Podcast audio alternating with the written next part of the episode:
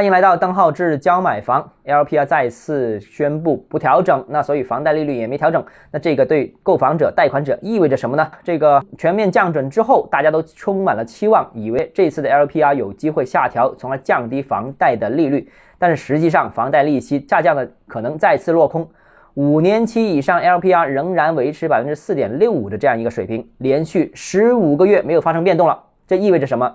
我觉得有三点，第一。按照六月底的资金面的紧张情况看，这一期 LPR 大概率不单只不会降，不会平稳，甚至有走高的可能性。但是由于之前实施了全面降准，所以这一期的 LPR 得以维持在目前上面这样一个水平。所以大家觉得 LPR 没降有点失望，但实际上我觉得已经是一个不错的结果了。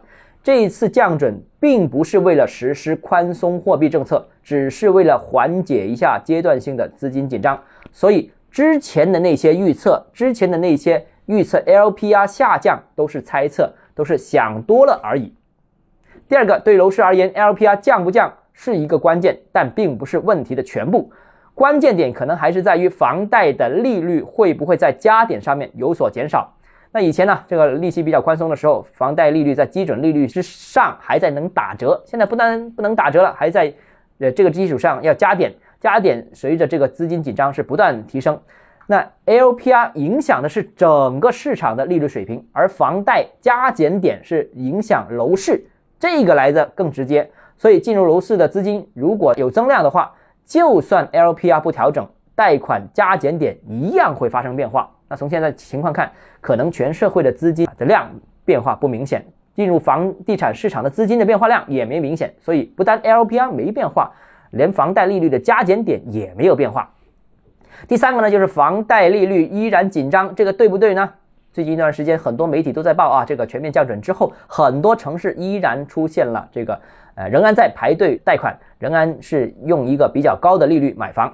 我个人认为，的确。这个是现实，但是我们已经发现了，广州部分之前已经停止了二手贷款接建的银行，已经开始重新接建了啊！那意味着什么？意味着他们重新又做这个业务，意味着他们的资金有所缓解。另外，部分呃严查首付来源的这些银行也有放松的迹象。以前是既要查购房者的首付来源，甚至要查到他们。呃，借父母的钱的首付来源，但现在只查个人啊。当然了，所谓的这个润物细无声啊，这些东西不是一线人士能感受到的。我们已经看到了这些细微的变化，也可能意味着未来整个市场行情或者货币政策，或者说房贷利率市场可能发生的一些变化。希望能够提供给大家，对大家有帮助啊。看看下一步情况怎么样。我个人预期六月份就是最紧张的时候，七八九逐步的。会有所缓解啊！大家给点时间。好，今天节目到这里。如果你个人购房有疑问，想咨询我本人的话，欢迎私信我或者添加微信“邓浩志教买房”六个字拼音首字母小写这个微信号 d h e z j m f。我们明天见。